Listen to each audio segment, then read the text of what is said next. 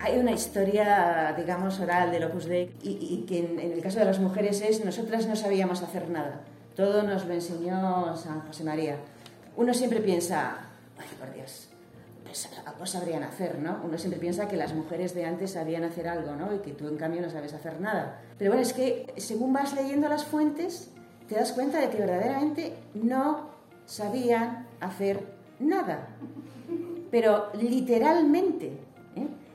Guadalupe ayuda a su madre. Una cosa es ayudar a tu madre y otra cosa muy distinta es llevar una casa. Muy, muy, muy distinta, ¿no? Eh, bueno, pues ellas no sabían. Ellas no sabían. Algunas sí sabían.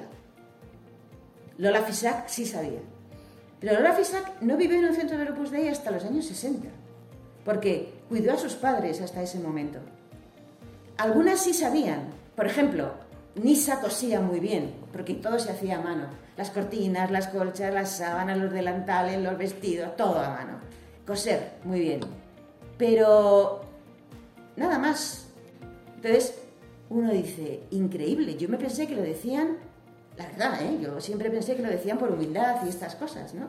Pero cuando lo ves escrito, te quedas absolutamente sorprendida. Sorprendida, porque ellas se lanzaban a hacer, tenían unas ganas de aprender enormes, fuera lo que fuera, fuera lo que fuera. Increíble.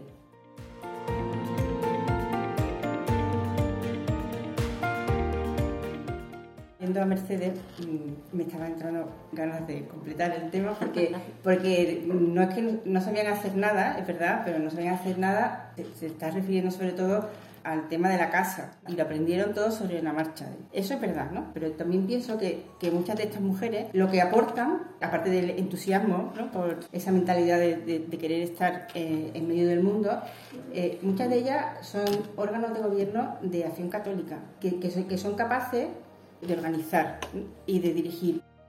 Cuando ya Nisa pide la admisión y se pone a, funcionar en, León, porque ya era, era, de León, y a tener proyectos. Entonces cuando él se plantea el tema de empezar a vivir en un centro. Antes no se lo había planteado. Cuando aparece en escena Nisa, Encarnita, Enrica, que son, son el núcleo, porque luego ya las demás vendrán cuando ya hay un centro. Yo, pienso que quizás José María vio con, con, estas mujeres sí sí que puedo empezar a, ir dando una estructura, la mínima estructura necesaria.